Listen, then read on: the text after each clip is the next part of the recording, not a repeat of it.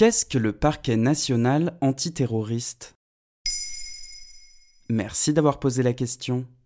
Le 31 août 2020, le procureur du parquet national antiterroriste, Jean-François Ricard, affirmait que la structure avait déjoué une demi-douzaine de projets d'attentats ces derniers mois. Alors que s'ouvrait le 2 septembre 2020 le procès des attentats de janvier 2015 ayant visé Charlie Hebdo, la question de la menace terroriste, perdue de vue avec la crise de la Covid-19, revient sur le devant de la scène. Mais avant la suite, place à notre partenaire. Officiellement créé le 1er juillet 2019 et présenté comme une force de frappe judiciaire, le parquet national antiterroriste siège au tribunal de Paris. À la tête du parquet, on retrouve un magistrat qui porte le titre de procureur de la République antiterroriste. Depuis sa création, Jean-François Ricard, ancien conseiller à la Cour de cassation, occupe ce poste. Et comment travaille ce parquet? Le parquet est composé d'une équipe de 27 magistrats dont un procureur, deux adjoints, des vice-procureurs, des substituts et des fonctionnaires venant consolider le dispositif de lutte contre le terrorisme. Parmi eux, des procureurs délégués antiterroristes ont été désignés au sein des différents parquets territoriaux. Par délégation judiciaire, ils peuvent de leur côté diriger des enquêtes en cas d'attentats simultanés sur leur territoire. Jean-François Ricard a expliqué que les actions du parquet sont discrètes. Selon lui, une action antiterroriste réussie est une action dont on ne parle pas, qui reste dans la discrétion. Invité de France Info le 31 août 2020, le procureur de la République antiterroriste a confié la façon d'agir de son parquet, c'est-à-dire en amont, pour casser les réseaux rapidement.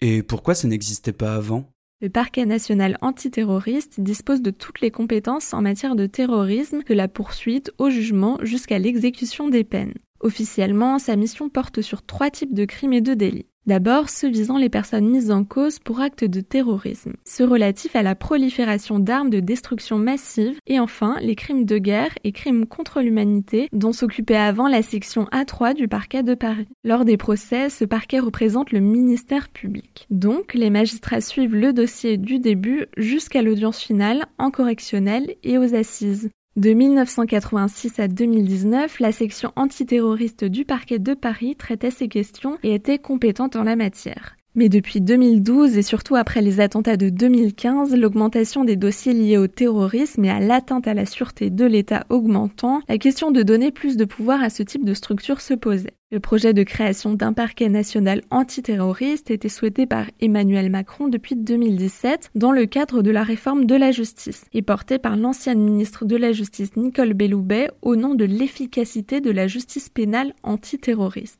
C'est seulement le deuxième parquet national créé après le parquet national financier en 2013. Sa création, le 1er juillet 2019, fait donc disparaître la section antiterroriste du parquet de Paris, absorbée par la nouvelle structure. Avec le procès de l'attentat à la voiture piégée près de Notre-Dame en 2016, ayant eu lieu en 2019, le procès des attentats de 2015 s'ouvrant en septembre 2020 et les autres à venir, le procureur de la République antiterroriste annonce une masse de travail pour des années.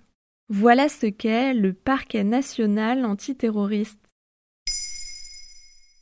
Maintenant, vous savez. En moins de 3 minutes, nous répondons à votre question. Que voulez-vous savoir? Posez vos questions en commentaire sur les plateformes audio et sur le compte Twitter de Bababam. Ba,